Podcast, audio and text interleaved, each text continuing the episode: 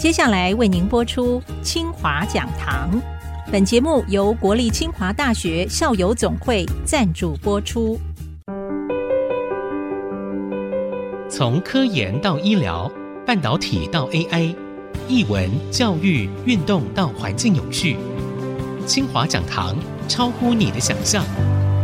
欢迎听众朋友再度收听清华讲堂，邀请到我们的贺成红校长再度的光临清华讲堂。开讲之前，先给我们听众朋友问声好吧，祝福一下大家。好，谢谢主持人，谢谢听众朋友们，祝福大家今天有美好的一天。非常谢谢，我们其实也感受到您对整个校园的擘画。不管是种子的萌芽，到后来整个愿景的形成，我们相信都有您一路的播画的精彩的心情在当中。那校长走过这八年，其实风风雨雨太多事情了。再来转眼看我们的清华三点零转型啊，符合您当初这个愿景的一个梦想的蓝图了吗？你可不可以说一说你的感想？其实这个八年确实经历很多发展。那清华在这个历史的机缘上面。确实，我们跟着整个社会的发展和转型，清华也从一点零、二点零，确实走向三点零，在这个分水岭上面。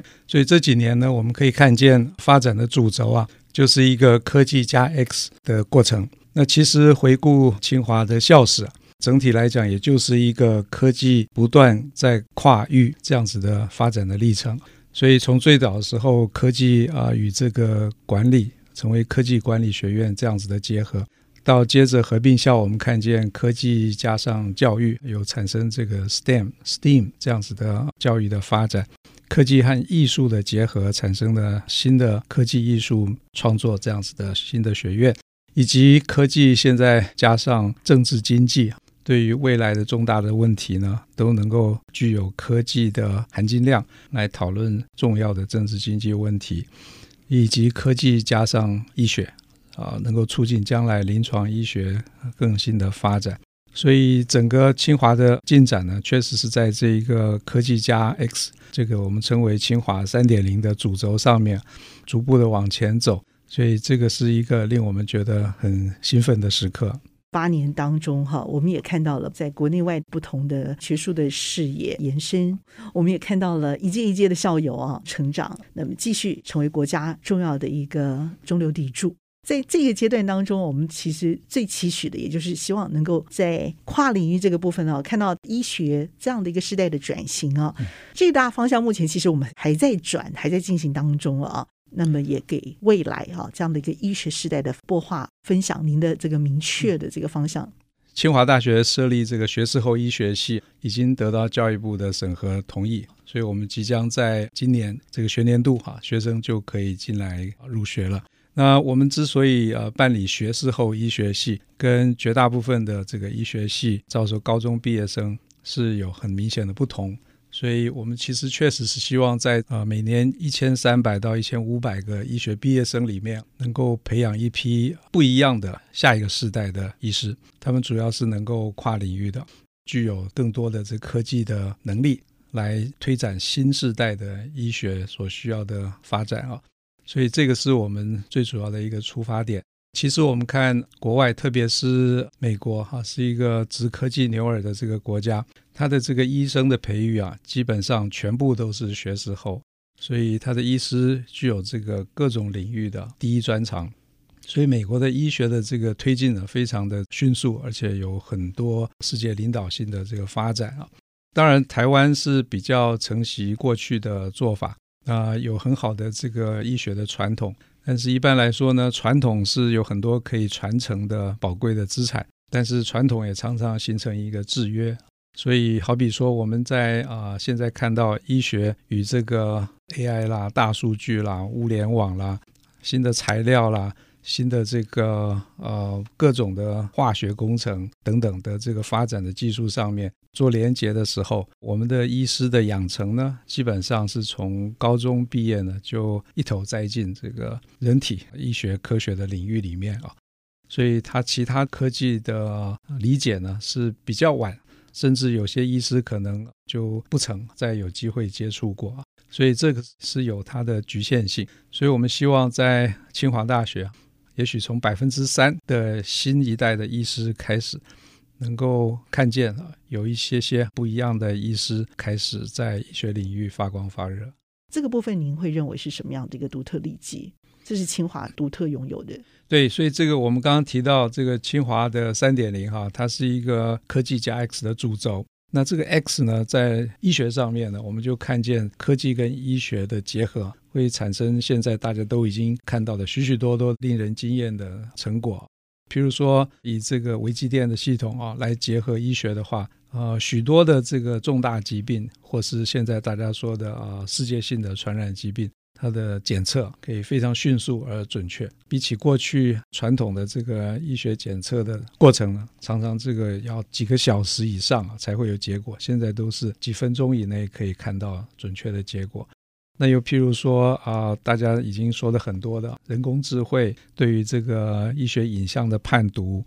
它瞬间就等于让一个医师的这个功力呢平添十年、二十年。所以这些都对于医学的诊断啊有非常巨大的贡献。那又譬如说，呃，现在大家很重视的各种粒子治疗，不论是这个中子或是质子，清华在这方面，因为我们从核子工程曾经有很雄厚的基础，所以我们在核子医学上面就能够建构非常好的成果啊。譬如说，我们有一个硼中子捕获治疗啊，它就是利用中子束啊照射。呃，现在在跟台北荣总的合作里面呢，已经进行了两百多个例子，头颈部癌症为主的治疗。而这些病人呢，啊、其实他们在现有的已知的，不论是化疗哈，或是放射线治疗，基本上都药石罔效了哈，或者是效果非常不理想啊的病人，他们愿意来以这个实验和这个紧急医疗的方式来接受这样子的啊、新的治疗技术。那这两百多个例子呢，在这种状况的病患之中，哈，它仍然有百分之七十的啊所谓反应率啊，意思是说，其中大概三分之一呢是完全治愈，另外有三分之一呢有明显的改善。那确实有三分之一确实仍然没有预期的效果。所以在其他的治疗方式都已经无法成功的情况之下，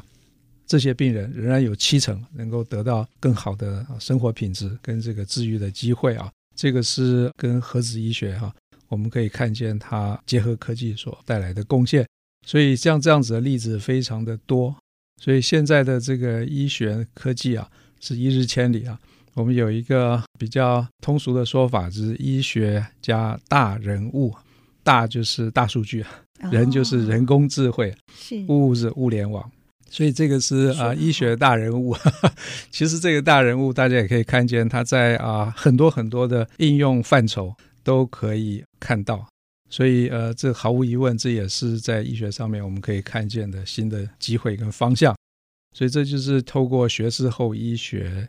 啊、呃，我们可以使这个未来的医师哈、啊，具有更大的潜力啊，更大的机会啊，成为医学的大人物。我们用清华医学院哈来形容这一批清华大人物，里头已经有浓郁的高科技，而且是我们的人工智慧、大数据这些高科技前沿领域的跨领域应用产生的综效，而且这样的一个综效非常的亮眼，让人一听了然。我想清华大人物是我们很重要的一个转折的方向。但这里头有很重要的这些内涵精神，也是过去我们这呃清华十几二十年来就已经奠定下的厚实基础，以至于我们今天可以拿得出来这些效果，是可以登得上全世界大雅之堂的。这个部分，校长也帮我们做一个小小的归纳跟总结，好不好？因为其实医学这个方向，就像你说的，这个清华大人物大势所趋，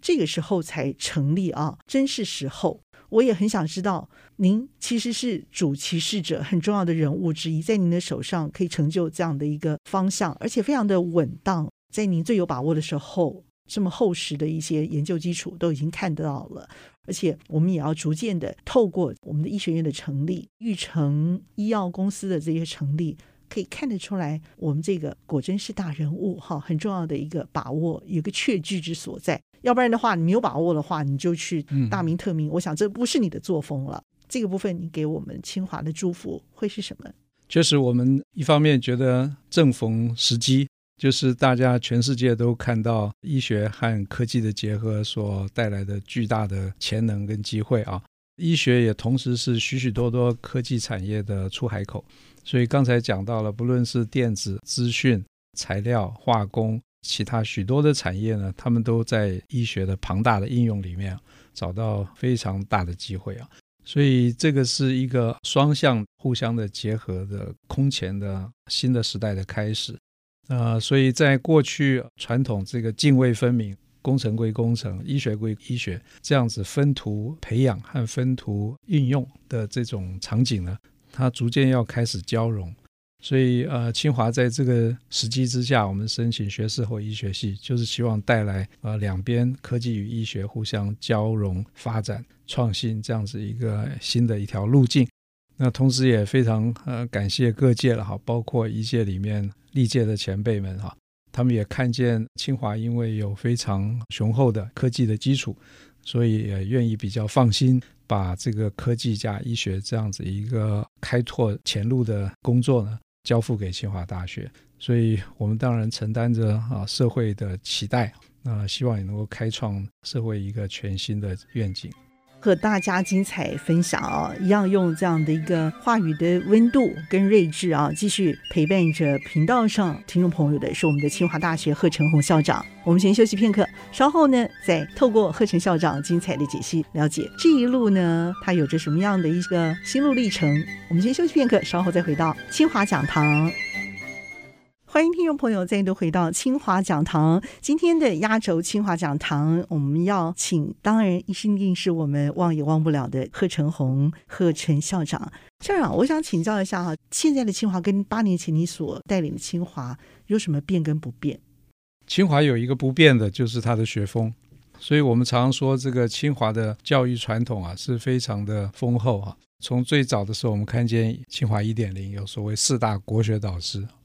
所以那个是当时聚集整个中华民国哈最顶尖的人才，他们都是学贯中西，在清华校园里面。那清华二点零是一个以科学为主的教育，这些累积的成果，我们就看见清华其实一直有非常强的人文传统。这个人文传统，我们在上个月白先勇荣誉讲座的活动上面，我们有提到，这个胡适是清华的校友，从清华学堂走出去的清华人，他整整带领了未来整个世代的白话文学的运动。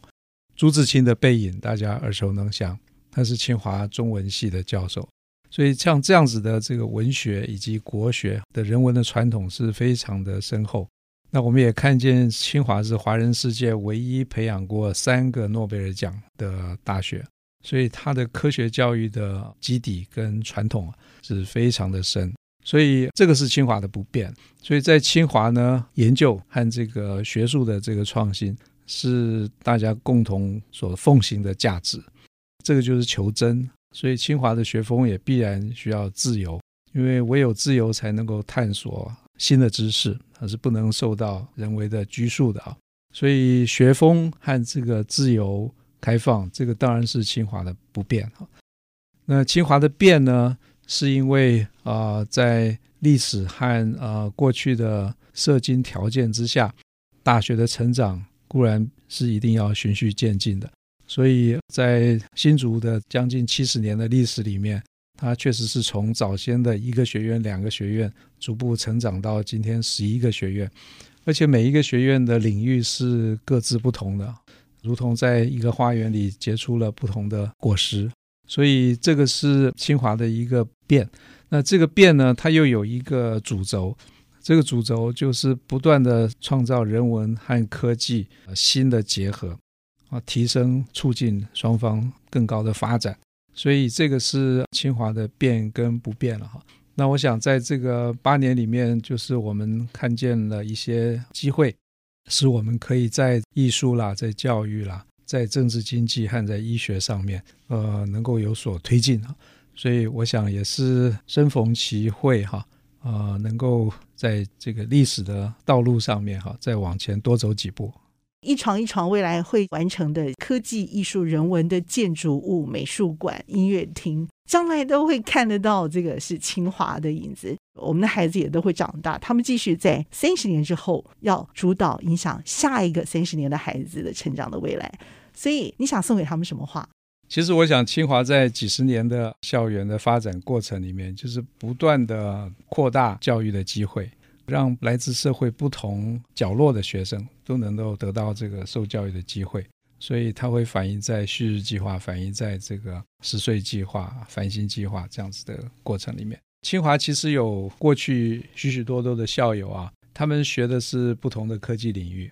但是他们在这个医学上面都有非常大的贡献发展啊。这个就是让我们看到了科技加医学这样子的前景。举例来说，有一位是张友德校友啊，是我们材料系的，他是学材料的。那现在我们每个人都很容易看到啊，医院使用的非常普遍，叫软针或者叫静脉注射针。打了静脉的针之后呢，我们会留一个针头，用胶带粘着，那我们就可以行动自如。那下次有其他的这个，不论是抽血或者是注射的场合呢，它只要在这个针头上面再把针这个插上去就可以使用啊。那这样子一个静脉注射的留置针头软针啊，这是我们张友德校友的发明。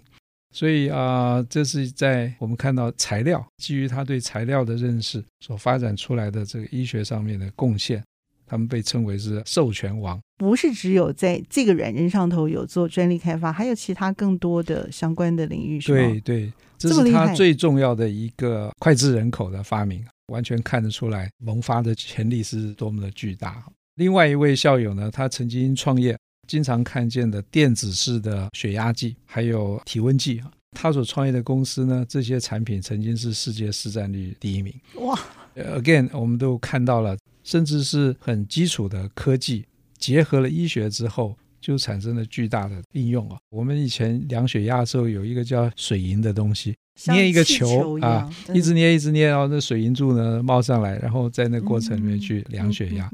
现在好像小时候有这个印象，现在这个已经消失了 啊，所以现在电子式的这个产品呢，已经完全取代了传统的。所以在医学的基础的生化检测上面，它跟科技的结合也是无所不在。那另外，我们有一位这个化学系毕业的校友，化学最重要的事情就是开发药物，合成这个呃药物的分子啊。那这位校友呢，他也是有非常大的成就，特别是在一些抗过敏的药物上面。那这个抗过敏的这个药物呢，有千千百百种。那我们这位张子文校友呢，药物非常的成功。那它的药物呢，同样的授权给啊药厂去制造，当时的授权金额呢，超过了五亿美金。哦，所以这是一个非常重要的啊，非常好的一个抗过敏的药物啊。林林总总，呃，我们也看到呃。这个核子医学跟医学结合之后的治疗癌症的潜力，除了头颈部的癌症之外，现在即将延伸到肝癌，以及大家所知道的闻之色变的最困难的胰脏癌，这些都是核子医学会产生的全新的机会。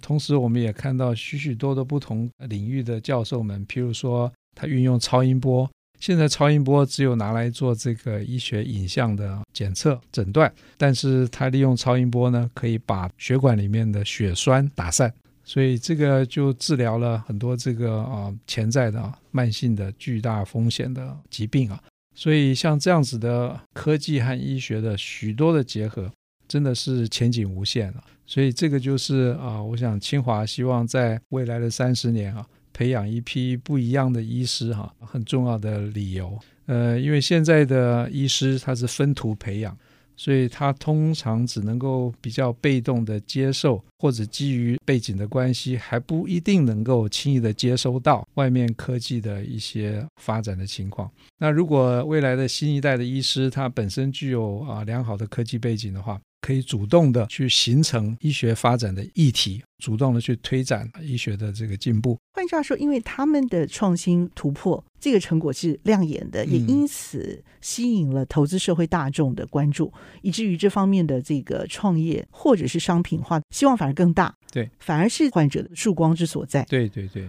，content 很重要。我们所做的是不是符合我们的患者未来的这个需求？嗯、是可以解决没有办法解决的难题？是有用的医材，我想这个就是清华在我们的未来的这个医学院的成立啊，那现在教育部已经通过了嘛，对不对？是是，也是我们的这个医学系想要厚植的人才。好，对，其实我们看到在台湾社会传统上有两个职业是深受大家的敬重，一个是教师，一个是医师。那我们也看到这两个行业呢，其实跟科技的结合前景啊是越来越清晰。所以大家可能看到现在的教育呢，逐渐走向三点零、四点零啊，逐渐走向教师的翻转，逐渐走向这个个性化的教育，这些都需要跟科技做结合，以及这个社会需要更多的具有这个科学背景的学子，所以才会衍生出 STEM 这样子的这个教育。被世界各国所重视，所以教育和科技的结合呢，这就是发生在我们跟新竹教育大学合并之后，传统的师范学院加上了清华的科技基础之后，我们也是一样，会希望在三十年后培养出一批不一样的教师啊，以及他们可能会带领全台湾三分之一以上的中小学朝向这个更广阔的教育的前景，培养新一代的这个学生。所以这三十年后，希望培养新一代不同的教师。医师这边也是一样的，我们希望加入了科技之后呢，在三十年后能够培养一批新的医师，能够带领一些新的医院，使台湾和全世界的医学呢能够有更新的发展。那么今天非常的谢谢我们清华讲堂压轴的清华大家长贺承鸿校长，再次温暖有魅力的观点的绽放，谢谢校长。谢谢主持人，谢谢所有的听众朋友们，祝福大家新的一年事事如意。清华讲堂，我是谢美芳，我和校长一起在频道 say goodbye，拜拜。拜拜。